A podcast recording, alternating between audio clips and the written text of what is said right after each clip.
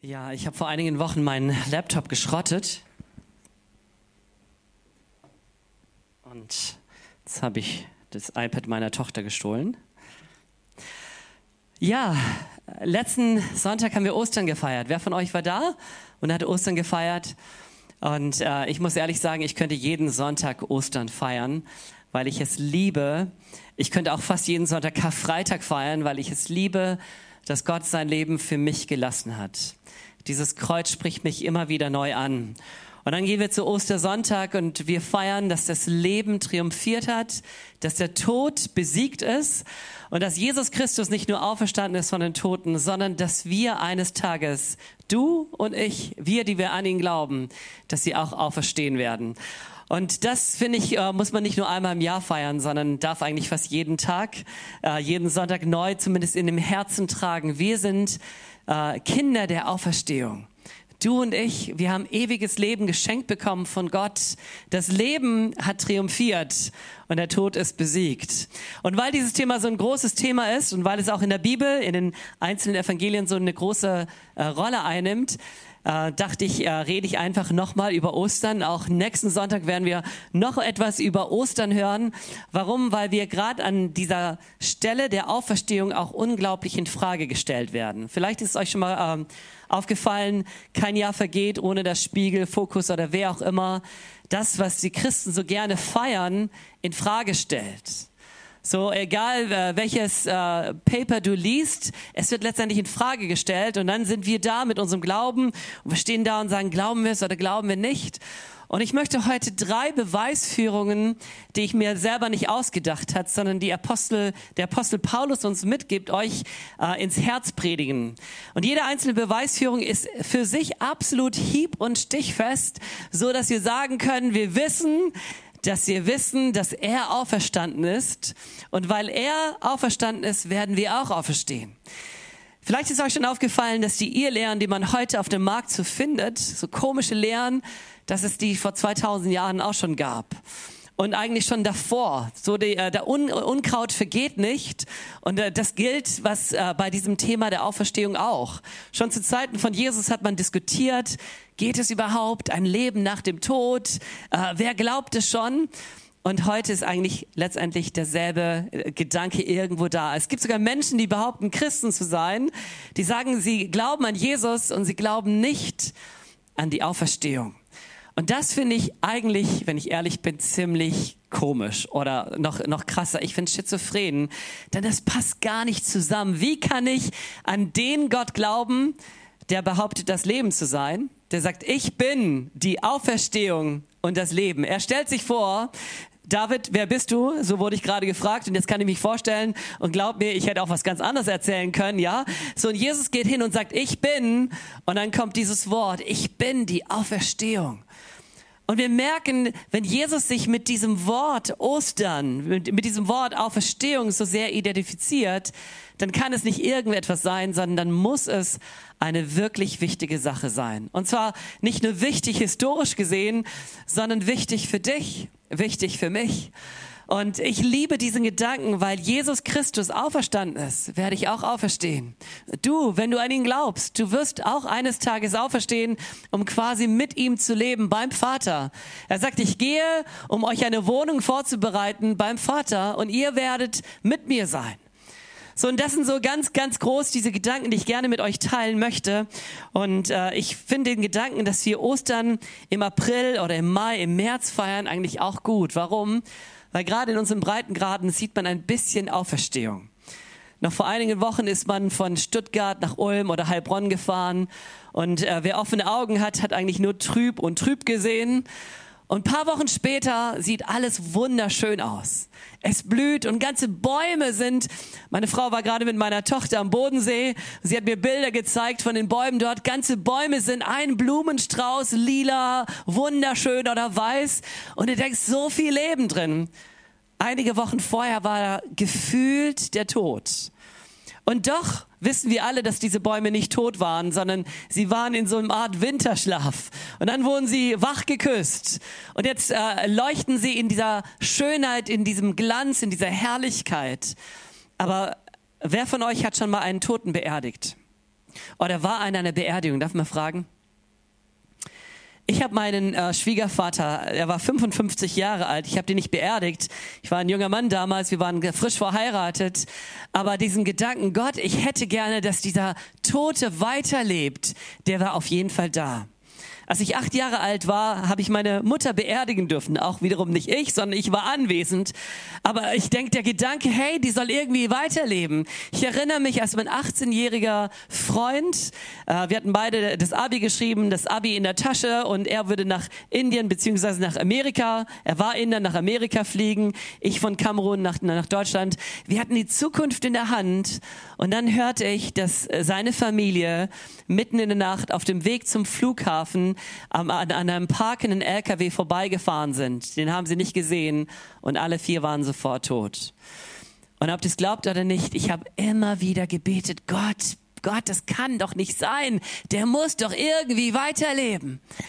Mit das schrecklichste Erlebnis war ein kleiner, ich war damals vielleicht sieben Jahre alt, acht Jahre alt, da ist mein Nachbar, Nachbarsjunge, fünf Jahre alt, hat aus einer Colaflasche getrunken. Und in der Colaflasche war nicht Cola, sondern Hundeshampoo. Und an diesem Hundeshampoo ist dieser Fünfjährige gestorben. Und ihr könnt euch vorstellen, was das in einem so einen jungen Menschen auslöst. Dieser Schrei, es muss doch irgendwie weitergehen. Aber leider ist das so die Realität, dass wenn der Tod zuschlägt, es aus und vorbei ist, oder? Kennt ihr das? Das ist doch die Realität. Und das war auch damals zu Zeiten von Jesus die Realität. Bis Jesus gepredigt hat, bis Jesus Zeichen und Wunder getan hat. Und dann tut er ein Zeichen, und dieses Zeichen ist so vielleicht das krasseste Zeichen überhaupt. Da kommt er zu spät zu seinem Freund, dem kranken Lazarus an. Lazarus war krank, er lässt Jesus rufen und Jesus verweilt, er kommt irgendwie bewusst zu spät. Und dann, ja, wir kennen diese Geschichte vermutlich. Johannes 11 erzählt uns eine äh, krasse Geschichte, wie Martha und Maria kommen und sagen, wärst du doch da gewesen. Aber jetzt ist es vorbei, es ist zu spät. So, das ist die Realität, oder? Und Jesus sagt nicht, er schläft nur, sondern da heißt es, und Jesus weinte. So die Realität des Todes war auch für Jesus eine Realität. Doch er bleibt nicht in diesem Heulmodus, sondern er steht auf und er befiehlt zu diesem Toten, steh auf. Lazarus, ich sage dir, steh auf. Und dieser Tote wird aus dem Grab herauskatapultiert. Was hat das mit Auferstehung zu tun? Nun, er ist auferstanden. Einige Jahre später wird er ganz normal wieder, wieder sterben. Das ist der Unterschied zwischen Jesus und all den anderen. Jesus lebt. Aber auch, auch die Tatsache allein, dass er auferstanden ist, war krass. Er lebte.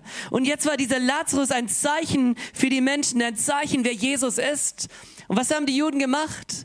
Was hat die religiöse Leitung gemacht? Sie haben gesagt, dieser Jesus, der passt uns nicht nur ins Kram, sondern der ist hochgradig gefährlich. Wir müssen so, den so schnell wie möglich loswerden. Und sie hatten ihre Pläne und so kam es dann. Und wir wissen, wir kommen von Karfreitag. Wenn es eine Gruppe gab, die gefeiert hat, was an diesem Tag abging, dann genau diese religiöse Elite. Sie haben mitbekommen, wie sie selbst Jesus gefangen genommen haben, wie Jesus verraten, verkauft wurde, verhört wurde, er zu Tode verurteilt wurde, wie das ganze Volk von ihnen selbst aufgewiegelt, irgendwann schrien, kreuzigt ihn. Und sie hatten mitbekommen, wie er am Kreuz hängt und wie er ausgelacht wird, wie die Menschen kommen und sagen, anderen hat er geholfen, er, er helfe sich selber, wenn er denn äh, derjenige ist, der er behauptet zu sein, wenn er denn Gottes Sohn ist. Er steige doch herab vom Kreuz. Und sie haben mitbekommen, dass er nicht abgestiegen ist, sondern dass er gestorben ist. Und jetzt treffen sie sich und sie geben sich keine Corona-Grüße, sondern High Fives. Sie liegen sich in den Armen. Wir haben es geschafft. Dieser Jesus ist endlich weg. Hey, sie hatten echt den besten Tag ihres Lebens. Warum? Jesus störte sie. Dieser Jesus passte ihnen so gar nicht in den Kram. Der hat Dinge von sich behauptet. Da bleibt uns so ein bisschen der Atem weg. Ich bin die Auferstehung und das Leben. Wie kann ein Mensch sagen, ich bin das Leben? Und das hat Jesus behauptet. Und jetzt war Jesus endlich tot. Hey, sie haben gefeiert. Die Jünger haben getrauert und sie haben gefeiert. Und dann kommt einer von ihnen und sagt, hey, dieser Jesus hat immer wieder komische Sachen behauptet. Unter anderem hat er behauptet, dass er nach drei Tagen auferstehen wird. Sollen wir nicht dafür sorgen, dass er nicht nur tot, nicht nur mausetot, sondern rattentot ist? Lass uns doch diese, die, dieses Grab äh, unbedingt bewachen. Und sie gehen zu Pilatus und Pilatus stellt eine Wache, 16 Elite-Soldaten der Römer. Und sie haben den langweiligsten Job auf der Erde.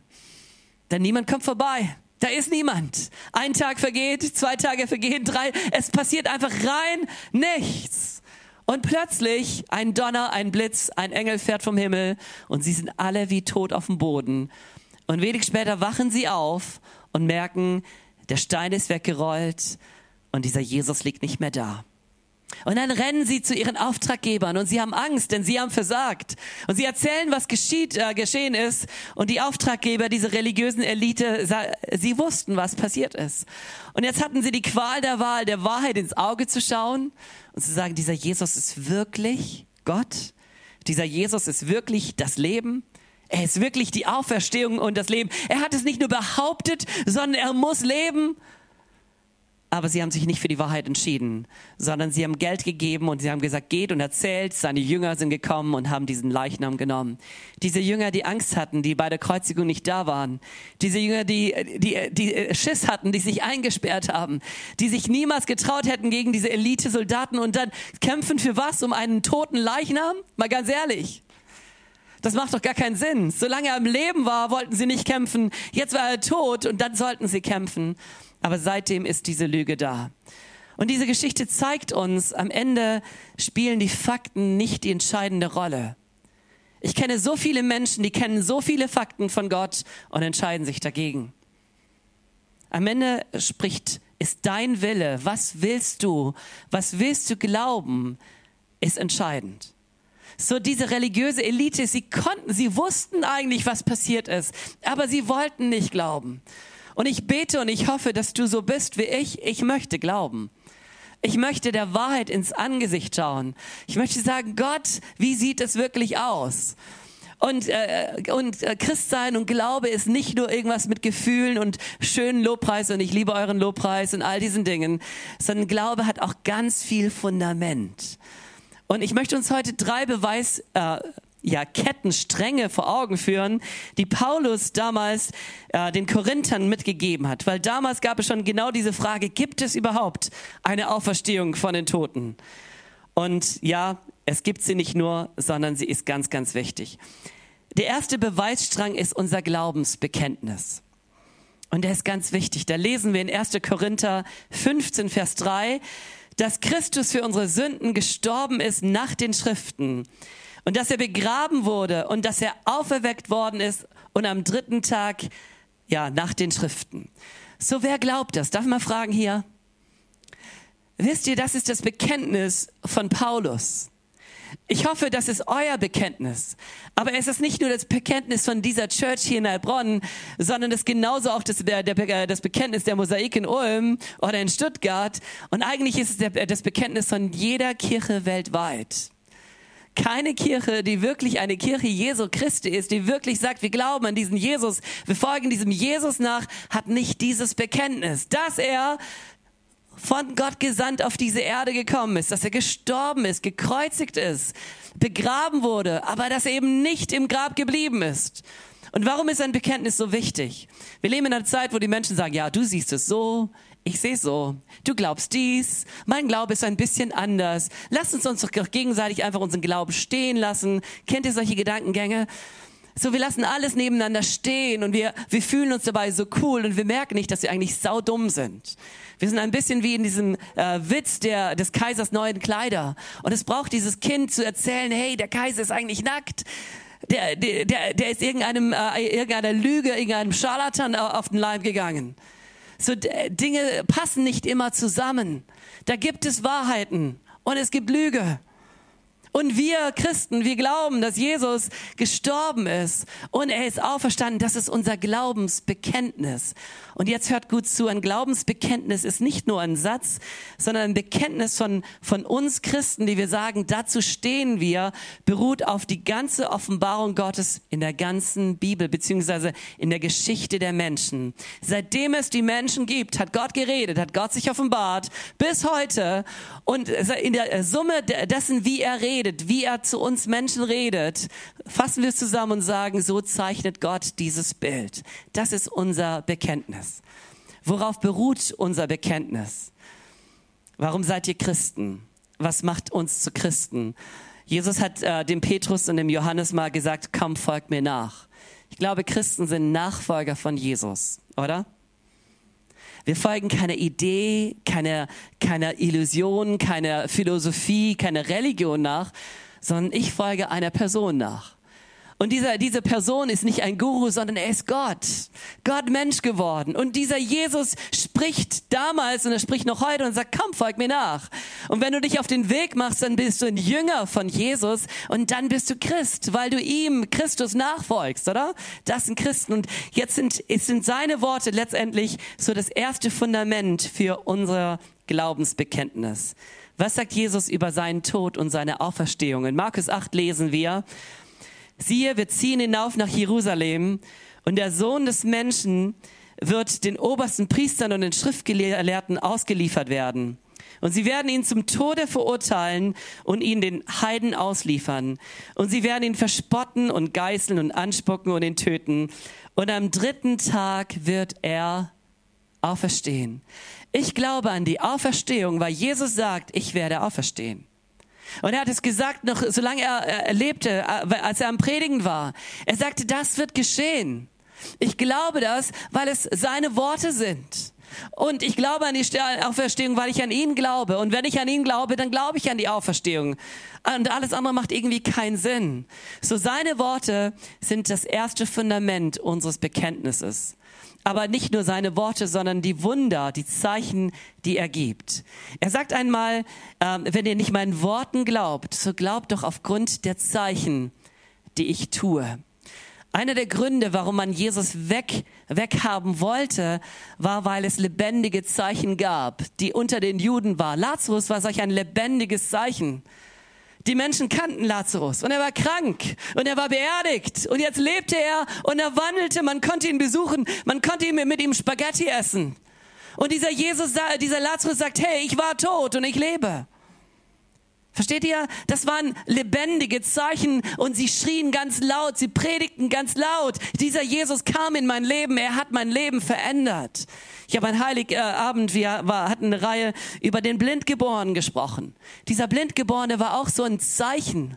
Er war blind geboren, hatte noch nie Licht gesehen. Bis Jesus vorbeikam, da irgendwelche komischen Sachen machte und am Ende sieht er.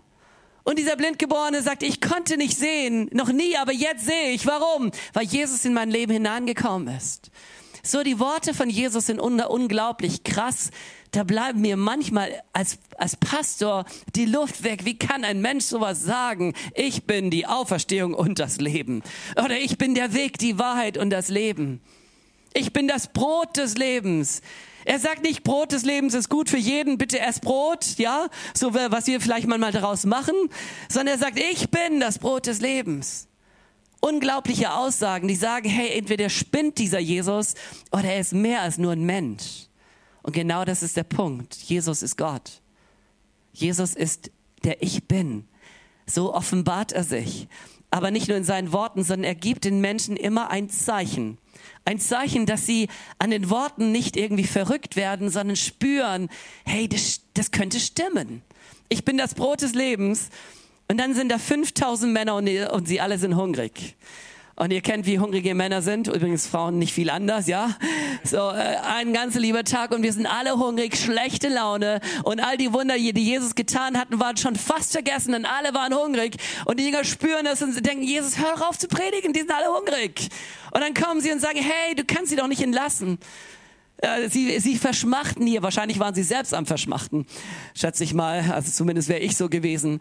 Und Jesus geht hin und er nimmt fünf Brote und sie alle werden satt. Und sie alle haben diese Brote berührt, diese Brote gebrochen, diese Brote geschmeckt und sie alle haben es mitbekommen. Das, das kam, wir sind alle satt geworden von diesen fünf Broten. Wie funktioniert das? Und Jesus hat ein Zeichen gegeben. Ein Zeichen, damit wir glauben, wer er ist. Und auf dieses Zeichen beruht unser Glaubensbekenntnis. Davon nicht eins, sondern eine ganze Reihe. Jesus sagt in Johannes 10, Vers 37, wenn ich nicht die Werke meines Vaters tue, so glaubt mir nicht. Wenn ich sie aber tue, so glaubt den Werken. Das dritte Fundament für unser Glaubensbekenntnis, und da geht es nicht um irgendein Bekenntnis, sondern überall dort, wo wir Christen hingehen und sagen, daran glauben wir, ist die ganze Schrift, sind die Schriften. Und da lesen wir im Leben von Jesus immer wieder den Satz, auf das die Schrift in Erfüllung geht. Auf das die Schrift in Erfüllung geht. So die Schrift spricht von Jesus. Welche Schrift? Die Schrift tausend Jahre vor Jesus spricht von ihm. Und sie ging in Erfüllung an Karfreitag. Jesaja 53. Vielleicht hast du es noch ein bisschen äh, vor Augen. Wer das liest, der meint, dass es so ein, ein Augenzeugenbericht des Kreuzes. Es könnte eigentlich das Evangelium von Jesaja sein. Aber Jesaja lebte leider 500, nein, 700 Jahre vorher. Und er spricht von dem, was mit Jesus passieren würde. Warum? Weil Gott ist außerhalb der Zeit und er wusste genau, was passiert. Oder Psalm 22, wenn ich euch diesen Psalm vorlese, dann merkt ihr, hey, das ist doch fast genau das, was am Kreuz passiert ist. Wer kennt diesen Satz? Mein Gott, mein Gott, warum hast du mich verlassen? Wer kennt ihn? Jesus ruft am Kreuz genau diesen Satz aus. Er hängt am Kreuz.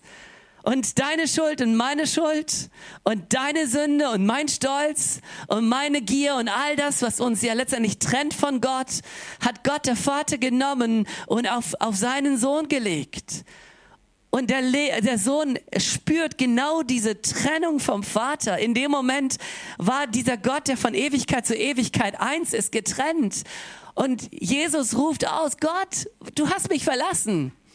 Und jetzt gibt es ganz kluge Menschen, die sagen, ja, Jesus hat es, diesen Psalm gebetet.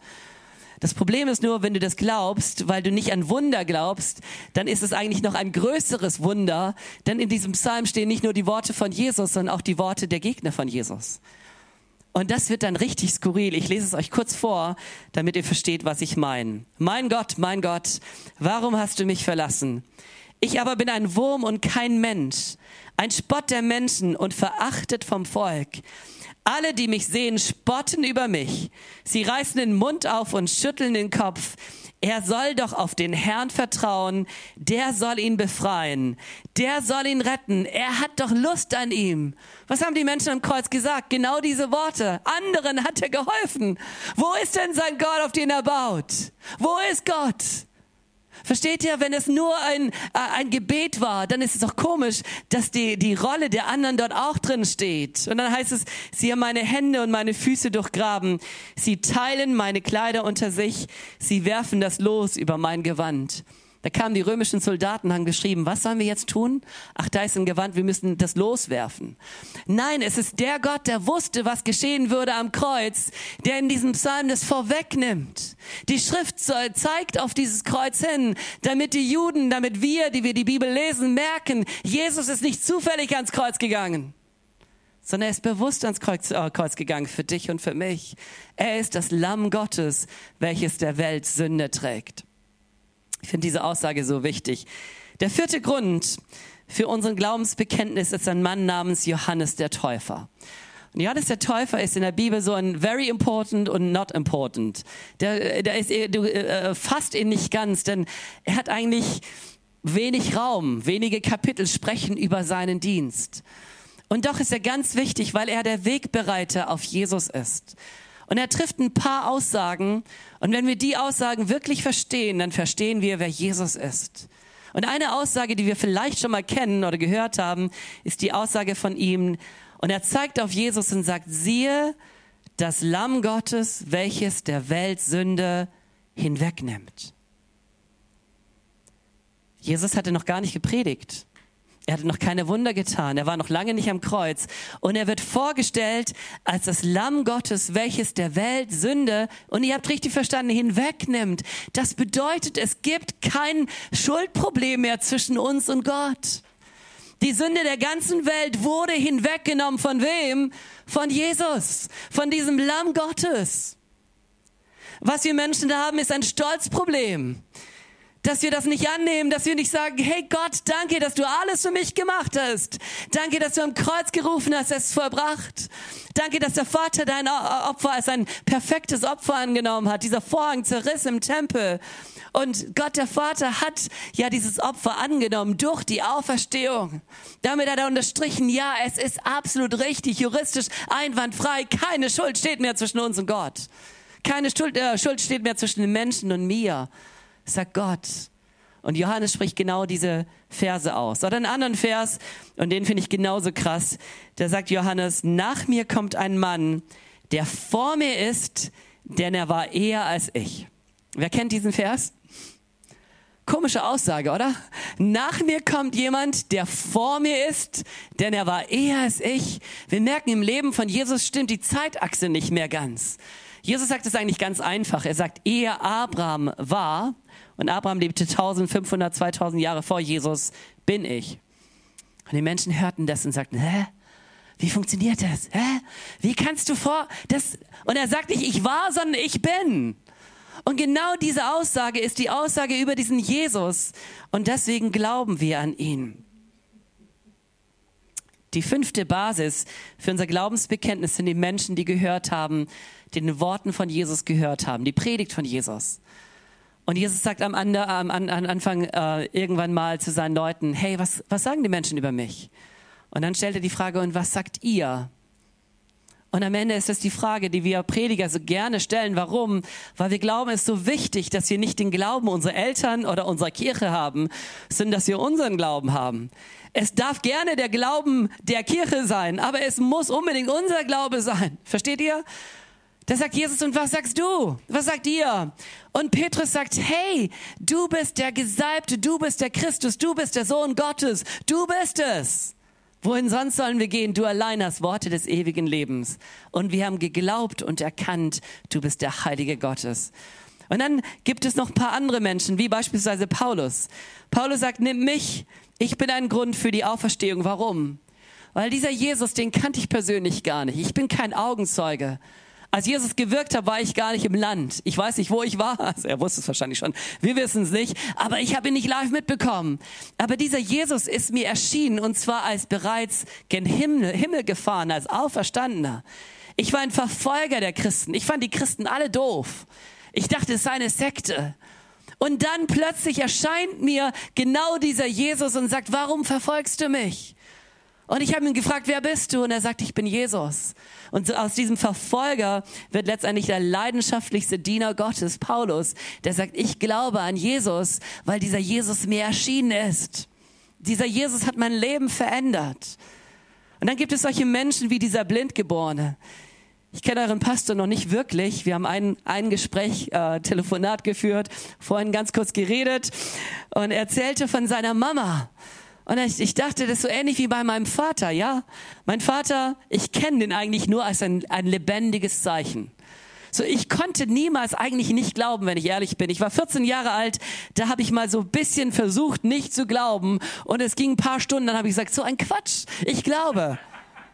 Ich glaube, warum? Es gibt zu viele Gründe zu glauben. Mein Vater ist so ein Zeichen. Er war, äh, wurde von den Ärzten aufgegeben, hatte einen Herzfehler. Die Ärzte haben gesagt, du wirst niemals die Pubertät überleben. Und mein Opa war Atheist, der hat alles versucht und alles hat nichts gebracht. Und irgendwann war, war er in einem Gottesdienst und für viele Menschen wurde gebetet, aber nicht für ihn, weil es zu viele Menschen war. Und Gott hat ihn dennoch angerührt in dieser Nacht. Und am nächsten Tag war sein Herz total geheilt. Er ist so ein Zeichen. Wenn die Menschen, Amen, Amen, Amen. Altes Wunder. Der Mann ist schon fast im Grab. Versteht ihr? 75 Jahre alt. Ja. Aber jedes Mal, wenn du ihn siehst, es ist wie auf seiner Stirn geschrieben. Ich war herzkrank. Ich war sterbenskrank. Aber ich bin gesund. Warum? Weil Jesus hineinkam. Es gibt Zeichen in unserer Mitte. Diese Menschen brüllen und sagen, du darfst glauben. Warum? Weil Gott in meinem Leben das veränderte, in meinem Leben getan hat. Und vielleicht sagst du, ich möchte auch so ein Zeichen sein. Dann will ich dir sagen, das will ich gar nicht. Denn ich will gar nicht erstmal herzkrank sein oder sterbenskrank oder all diese Dinge, äh, die, es eigentlich braucht, damit man so ein Zeichen wird. Versteht ihr? Aber diese Menschen sind da und sie schauen uns an und ganz freundlich sagen, hey, du darfst glauben, weil Gott das in meinem Leben getan hat. Worum es mir geht, wenn wir Christen ein Bekenntnis haben, und das ist sehr, sehr wichtig für uns heute, dann ist es nicht ein, ein Glaube und wir glauben das und andere glauben es irgendwie anders, sondern es ist das Fundament wahrhaftig. Gott selbst redet und er redet so klar und eindeutig über so viele Jahre, Über Jahrtausende, seitdem es uns Menschen gab, redet Gott und was er sagt ist, ich liebe dich, Mensch. Ich liebe dich. Du kannst dich auf mich verlassen. Und selbst äh, wenn du missbaust, sind meine Arme immer noch offen. Das ist unser Gott. Und deswegen glauben wir. Das ist nicht subjektiv, ja, du siehst es so und ich sehe es ein bisschen anders. Deswegen kommen wir und alle Christen, egal wie sie gepolt sind, egal wie sie drauf sind, äh, katholisch, evangelisch, orthodox und wir Freikirchler und wir sagen alle, ja, es stimmt, Jesus Christus ist gestorben, er ist auferstanden, er ist gen Himmel gefahren, er kommt wieder und wir werden mit ihm leben. Amen. Es ist unser Bekenntnis. So, das war die erste Argumentationskette. Die zweite mache ich ganz kurz. Die ist eigentlich eine Predigt für sich. Da geht es um die ganze Auferstehung. Da geht es um Augenzeugen. Weißt du, wenn, es gibt Menschen, die werden verurteilt, ohne dass irgendjemand dabei war. Kennt ihr wahrscheinlich die Serien und dann führen irgendwelche Indizien darauf, dass es wahrscheinlich doch ich gewesen bin und dann werde ich, äh, äh, komme ich ins Kittchen. Warum? Weil irgendwie die Indizienlast zu groß ist. Aber dort, wo es Augenzeugen gibt, ist der Fall viel einfacher. 500 Menschen, so sagt die Bibel, 500 Menschen haben Jesus nicht an einem Tag, wo man sagen könnte, kollektiver Trance-Modus, sondern über 40 Tage lang gesehen. Und er ist ganz unterschiedlichen Menschen zu unterschiedlichen Zeiten begegnet. Und sie alle, alle haben gesagt, hey, wir haben ihn live gesehen. Er ist, er, er ist dem Petrus erschienen, dem Thomas erschienen, den Jüngern von Emmaus erschienen, der Maria erschienen. 500 Menschen ist er erschienen. Glaubst du es? Ich finde es ganz schön krass, wie vielen. Das Grab ist kein Mensch, aber das Grab sagt, er ist nicht hier. Was sucht ihr den Lebenden bei den Toten? Er ist auferstanden. Die Erde ist ein Zeuge der Auferstehung von Jesus. Menschen pilgern nach Jerusalem und sie pilgern, um ein leeres Grab zu finden. Wie langweilig. Versteht ihr? Wie langweilig. Er lebt. Er ist hier in unserer Mitte. Ich muss nicht irgendwo hinpilgern, sondern dieser, dieses Grab ist leer und das Grab brüllt mich an. Ich lebe die Justiz, die Feinde, sie alle sagen, hey, er, er, ist auferstanden, er ist nicht mehr da. Die Soldaten, sie kommen und sie berichten, er ist nicht da, ein Engel ist, der Himmel sagt, hey, was sucht ihr? Den Lebenden bei den Toten, er ist auferstanden. Die Aussage des Himmels über diesen Jesus ist, dass er der Auferstandene ist. Die Frauen sind die Ersten, die ihn sehen. Nein, sie sind die Ersten, die hören von diesem Engel, äh, dass Jesus auferstanden ist. Und sie bekommen diese Botschaft, es seinen Jüngern zu sagen. Und dann ist es, gibt es eine erste Augenzeugin. Und die Geschichte ist richtig spannend. Die erste Augenzeugin war eine dämonenbesessene Frau. Und daran merken wir, dass die Bibel nicht von Juden geschrieben ist, sondern dass die Bibel von Gott letztendlich eingehaucht ist. Denn wer würde die Glaubwürdigkeit der Auferstehung belegen durch eine Frau, die jeder als Plemplem kennt? Das macht gar keinen Sinn, versteht ihr? Wenn ich wirklich Glaubwürdigkeit belegen will, dann, dann suche ich eine Person raus, die möglichst ein sauberes Leben geführt hat, noch nie gelogen, noch nie betrogen, die einfach ordentlich ist. Und jeder sagt, ja, wenn der das sagt, dann stimmt es schon. Aber Jesus pickt sich eine Frau raus, die Dämonen besessen war. Und sie ist die erste, die der Auferstandene, die den Auferstandenen sieht. Warum? Weil Gott es liebt, komische Geschichten zu schreiben, oder? Gott liebt es zu zeigen, ich bin wirklich wahrhaftig auferstanden. Und diese Frau, die ihr alle als verrückt, sorry, ich bin im Ausland groß geworden, Dämonenbesessene laufen im Ausland, im Ausland oft einfach als, als Verrückte überall rum. Das ist krass. Sie sind, sie sind nicht äh, ihre, ihre eigenen Herren, sondern sie sind getrieben von diesen Geistern. Wir lesen das auch in der Bibel, wie ein Mann kommt und sagt, hey, hilf mir, mein Sohn wird, wird geworfen ins Wasser und ins Feuer. Schrecklich. Und dann kam Jesus vorbei und diese Frau wurde frei. Und diese Frau begegnet Jesus. Und da lesen wir, Jesus war am, Markus 16, Jesus war am frühen Sonntagmorgen von den Toten auferstanden und erschien zuerst der Maria von Magdala, die er von äh, sieben Dämonen befreit hatte. Maria, sagte Jesus. Sie drehte sich um und sagte, Meister, berühr mich nicht, sagte Jesus, denn ich bin noch nicht zum Vater aufgefahren. Aber geh zu meinen Brüdern und sage ihnen, dass ich zu meinem Vater und zu eurem Vater, zu meinem Gott und zu eurem Gott auffahre. Wisst ihr, die Bibel hat kein Problem mit der Wahrheit. Die Bibel ist eindeutig. Die Bibel sagt, die Sünde kommt in diese Welt durch einen Verführer, durch die Schlange, durch die alte Schlange, durch den Diabolos, durch diesen Durcheinanderbringen. Und er hat den Menschen verführt. Und wer ließ sich verführen? Die Eva. Und das sagt die Bibel. Die Frau war die erste, die sich verführen ließ. Und wenig später dann Adam. Und die Sünde ist in die Welt und damit der Tod in die Welt hineingekommen, letztendlich durch die Frau, arme Frauen, oder? Aber die Bibel geht eben nicht hin und sagt, oh, das war nicht so, sondern sie steht dazu. Und damit wir verstehen, wie Gott tickt, sendet er seinen Retter durch den Samen der Frau, Jungfrauengeburt, da hatten wir Männer nichts mit zu tun, kein Mann, sondern Gott sagt, die, die Frau, die werde ich wiederherstellen. Damit wir es wirklich äh, verstehen, ist eine Frau, und das im jüdischen Kontext, unglaublich, unglaublich, dass eine Frau die erste ist, die diese Auferstehungsbotschaft nicht nur hört, die nicht nur sieht, sondern sie bekommt den Auftrag, zu den anderen zu gehen, zu sagen, hey, dieser Jesus, ich habe ihn gesehen. Und die Botschaft für uns heute ist, da ist jeder gemeint.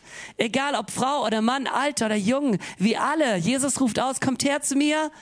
Alle, oder? Wir alle, alle sind eingeladen. Und wir alle sind VIPs und nobody ist ein, ein noch VIPler.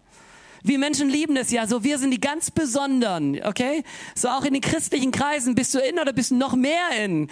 Bei Jesus kannst du nur dabei sein oder nicht. Da gibt's nicht einen noch mehr in aber du bist ein VIP und Jesus sieht dich. Und er spricht diese dämonenbesessene Frau an. Er spricht diesen Blinden an. Er spricht den Armen an. Er spricht den Reichen an. Er hat auch kein Problem, wenn du reich bist. Sorry. Er hat auch kein Problem, wenn du die hübscheste bist. Auch kein Problem. Du alle, wir alle sind eingeladen zu diesem Jesus. Ist das gut? Ist das gut? Das ist die Botschaft von Jesus. Und der dritte Beweisstrang, jetzt, äh, wir haben noch ein paar andere Augenzeugen, ich spare sie uns mal, ist der logische, der, der logische Beweis für, für die Auferstehung von Jesus. Und der scheint mir ganz wichtig zu sein, gerade in unserer heutigen Zeit. Da lesen wir 1. Korinther 15, Vers 12. Wenn aber gepredigt wird, dass Christus aus den Toten auferweckt sei, wie sagen einige unter euch, dass es keine Auferstehung der Toten gebe? Wenn es aber keine Auferstehung der Toten gibt, so ist auch Christus nicht auferweckt. Wenn aber Christus nicht auferweckt ist, so ist also unsere Predigt inhaltslos. Inhaltslos aber auch euer Glaube. Hört sich krass an, oder? Und dann wunderst du dich, dass viele Kirchen inhaltslos geworden sind weil sie predigen einen Jesus, der nicht auferstanden ist. Das ist übrigens nicht ihr Bekenntnis, aber die einzigen Pfarrer stellen sich dann drüber und sagen, wir glauben das alles gar nicht. Und Paulus sagt, was bist du ein dummer Mensch, denn damit ist seine Predigt ohne Inhalt. Was ist eine inhaltslose Predigt? Wer wird satt von ohne Inhalt? Du kommst rein und gehst raus, es hat dich gar nicht verändert, weil da kein Inhalt drin ist. Inhaltslos ist inhaltslos, da ist nichts drin. Und Paulus sagt, wenn wir nicht an die Auferstehung glauben, dann ist all das, was wir predigen, ohne Inhalt. Dann sind es nette Werte. Aber es verändert unser Leben nicht wirklich. Dann gibt es keine Ewigkeit dann ist nicht nur unser Predigtinhalt inhaltslos, sondern unser Glaube ist auch inhaltslos. Und dann geht er weiter und er sagt, dann sind wir eigentlich falsche Zeugen und machen Gott zum Lügner, denn Gott behauptet, dass er Christus auferweckt hat und dann in Wirklichkeit hat er ihn gar nicht auferweckt. Also wir sind falsche Zeugen und Gott ist ein falscher Zeuge. Und dann sagt er, dann sind wir also noch in unseren Sünden und wir sterben in unseren Sünden. Das bedeutet, Jesus ist umsonst gestorben dann hat das Ganze gar keinen Sinn. Dann können wir gerade nach Hause gehen. Und die Frage ist, ist es so ernst? Und die Antwort ist ja, es ist so ernst. Warum so ernst? Und ich glaube, das kann jeder fast, äh, wahrscheinlich fast jeder hier selber beantworten. Ich gebe es mal euch ganz langsam mit. Wir predigen das Evangelium von Jesus Christus, der gekommen ist, die Welt zu versöhnen mit Gott. Diese Versöhnung hat die Ewigkeit, die Auferstehung im Blick. Lasst euch versöhnen mit Gott. Das ist unsere Botschaft. Und wenn wir das äh, predigen, dann meinen wir, dass wir eines Tages bei Gott sein werden, oder? Aber wenn wir das predigen, dann bedeutet es doch, dass die Auferstehung da ist. Sonst macht das Ganze nicht keinen Sinn. Wir predigen ein neues Leben in Christus. Dieses neue Leben ist von der Qualität ewig. Wir predigen einen Christus, der, der behauptet, die Wahrheit zu sein. Aber wenn es keine Auferstehung der Toten gibt, dann ist Jesus nicht nur nicht die Wahrheit, sondern ein Lügner. Versteht ihr, dieser Jesus macht sich eins mit seiner Auferstehung. Er sagt, ich bin die Auferstehung. Ich bin das Leben. Ich bin der Weg, die Wahrheit und das Leben. Niemand kommt zum Vater, es sei denn durch mich. So wenn es keine Auferstehung der gibt, dann ist Jesus der größte Lügner aller Zeiten. Dann haben wir auf, ein, auf, auf nichts gebaut. Aber das glauben wir nicht, sondern wir glauben, dass er auferstanden ist. Wir predigen ein Ziel, nämlich ewiges Leben bei Gott. Was ist unser Ziel? Eines Tages versöhnt zu sein bei Gott. Jesus sagt, ich gehe hin und ich bereite euch eine Wohnung und ich komme wieder, um euch zu, zu mir zu holen. So Ziel ist, bei Gott zu sein. Wenn wir also nicht an die Auferstehung glauben, dann ist das Ganze inhaltslos. Und dann sagt Paulus, wenn das der Fall ist, dann lasst uns essen und trinken, denn morgen sterben wir. Der sagt, wenn wir allein in diesem Leben auf Christus gehofft haben, so sind wir die elendsten von allen Menschen. Und jetzt hört gut zu. Ich bin schon viele, viele Jahre Pastor. Kind eines Pastors. Äh, aus einer Pastorendynastie und so weiter und so fort. Ja, also jeder irgendwie Pastor. Aber das Ganze würde keinen Sinn machen, wenn es nicht wahr ist. Wenn, wenn wir nicht wirklich an die Auferstehung glauben.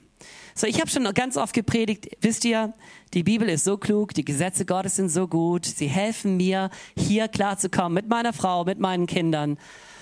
Die Bibel allein ist so wertvoll. Wer glaubt das? Ich glaube das von ganzem Herzen. Fürs Diesseitige ist die Bibel schon so gut. Brauche ich die, das jenseits? Ich brauche es deswegen, weil wenn es kein Jenseits gibt, dann habe ich mein Diesseits auf eine Lüge gebaut. Dann habe ich mein Leben auf, nicht auf die Wahrheit gebaut, sondern auf einen Betrug. Dann bin ich tatsächlich wie ein Paulus einer der elendsten Menschen, denn ich lege, lebe nicht in der Wahrheit, sondern im Betrug. Und genau das versucht Paulus äh, uns vor Augen zu führen. Die Frage ist, warum wollen wir Menschen manchmal nicht an die Auferstehung glauben? Und die Antwort ist ganz einfach. Wenn es eine Auferstehung gibt, dann gibt es einen Richter. Dann werden wir eines Tages für unser Leben vor diesem Richter gerade stehen müssen. Und das wollen wir nicht. Wir wollen lieber die fünf Grade sein lassen. Wir wollen lieber so leben, als wären wir der Maßstab. Putin lässt grüßen. Da gibt es keinen Gott, der sagt, hey, warum, warum lässt sich hier junge Menschen einfach sterben für deinen Stolz? Und nicht nur Putin, sondern wir, wir alle. Aber ich kann euch versichern, das, was Paulus sagt, stimmt. Nun aber ist Christus von den Toten auferweckt. All das ist hypothetischer Müll, um uns zu zeigen, dass es keinen Sinn ergibt, an Jesus zu glauben und nicht an die Auferstehung. Aber er ist auferstanden. Und weil er auferstanden ist, werden wir auch auferstehen. Und jetzt kommt es. Wir alle, ob wir an ihn glauben oder nicht, wir alle werden auferstehen. So sagt die Bibel. Die einen zum ewigen Leben bei Gott und die anderen zum ewigen Leben nicht bei Gott. Ich formuliere es mal ganz freundlich. Zum ewigen Leben nicht bei Gott. Die Bibel hat da auch noch andere Worte dafür. Aber wir alle werden auferstehen. Warum? Weil die Bibel es sagt dass es genauso kommen wird. Nun aber ist Christus von den Toten auferweckt, der Erstling der Entschlafenen. Denn so wie durch einen Menschen Adam der Tod kam, so kommt auch durch einen Menschen die Auferstehung von den Toten.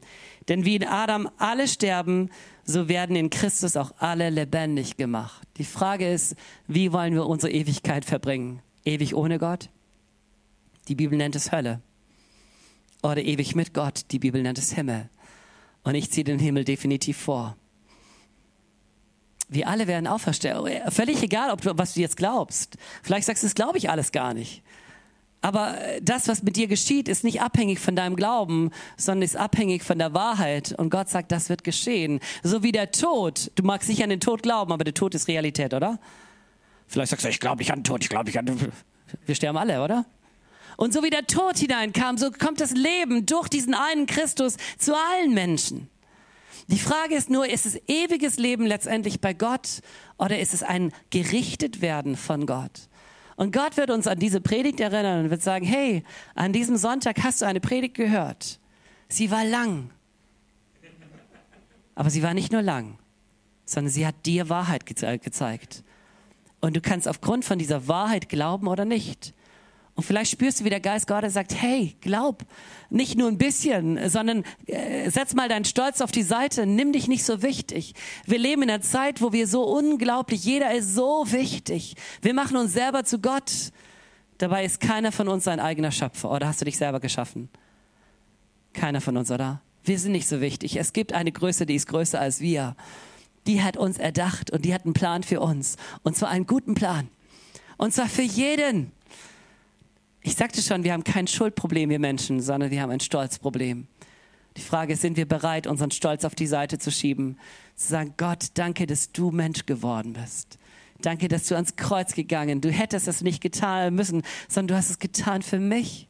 Danke für deine Liebe. Und danke, dass du nicht nur geliebt hast, sondern danke, dass du stärker bist als der Tod. Jesus sagt, ich lasse mein Leben und ich habe die Macht, es wieder an mich zu nehmen. Du bist stärker als der Tod, du bist das Leben. Der Tod konnte das Leben nicht halten. Halleluja. Und das gilt nicht nur für Jesus, sondern es gilt für dich und für mich. Lass uns beten. Können wir schließen mal unsere Augen. Jesus, danke von ganzem Herzen für Auferstehung. Und danke von ganzem Herzen, dass wir unendlich viele Gründe, mehr als diese 500 Augenzeugen, wir, die ganze Schrift spricht von dir und wie glaubhaftig und glaubwürdig du bist. Und Jesus, danke für Zeugen in unserer Mitte, die sagen, schau mich an. Ich war lahm und ich kann gehen. Mein Herz war kaputt, aber jetzt äh, lebe ich. Oder ich hatte Krebs und ich lebe immer noch, weil Gott mich angerührt hat. Gott, danke dafür. Aber danke, dass es nicht nur Menschen sind, die uns an, äh, anbrüllen in ihrer freundlichen Art, sondern die ganze Bibel, die von dir, von deiner Art, von deiner Kraft spricht. Du bist wirklich die Auferstehung. Danke, dass du so eindeutig bist in der Offenbarung deiner selbst. Und Gott, wir wollen kein Bild von dir machen, sondern wir wollen dir begegnen. Begegnen, wie du wirklich bist. Und du rufst uns heute Abend, so wie du die Jünger damals gerufen hast so rufst du uns beim Namen und sagst, komm, folg mir nach. Komm, glaub an mich. Komm, mach einen ersten Schritt in, in, in die richtige Richtung. Komm, hör mir zu. Erlebe mich. Komm wieder. Forsche in den Schriften. Schau, was ich bereits den Menschen gesagt habe. Und ich weiß nicht, wo du stehst. Vielleicht seid ihr alle so Insider schon immer dabei. Vielleicht bist du heute zum ersten Mal in einem Gottesdienst. Und Gott spricht dich an und sagt, hey, ich liebe dich. Und ich hätte gern, dass wir unsere Augen mal schließen. Wirklich alle. Denn diese Frage gilt uns. Und ich habe zwei Fragen mitgebracht.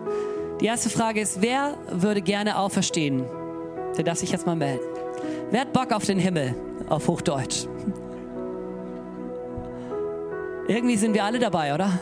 Da ist keiner, der sagt, nee, brauche ich nicht. Und die zweite Frage ist, wer hat noch ein Stolzproblem?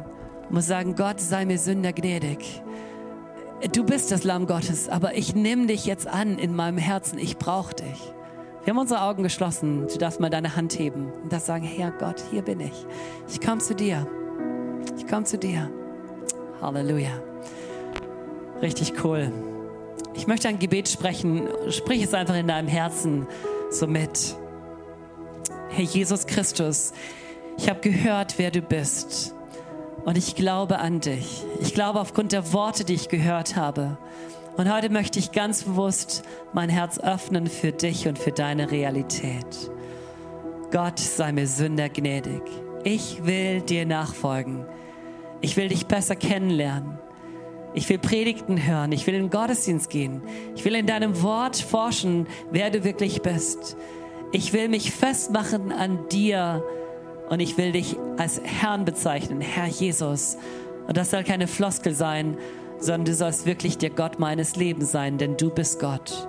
Es gibt nur einen Gott und du bist dieser Gott und weil du Gott bist, sollst du auch mein Gott sein. Amen.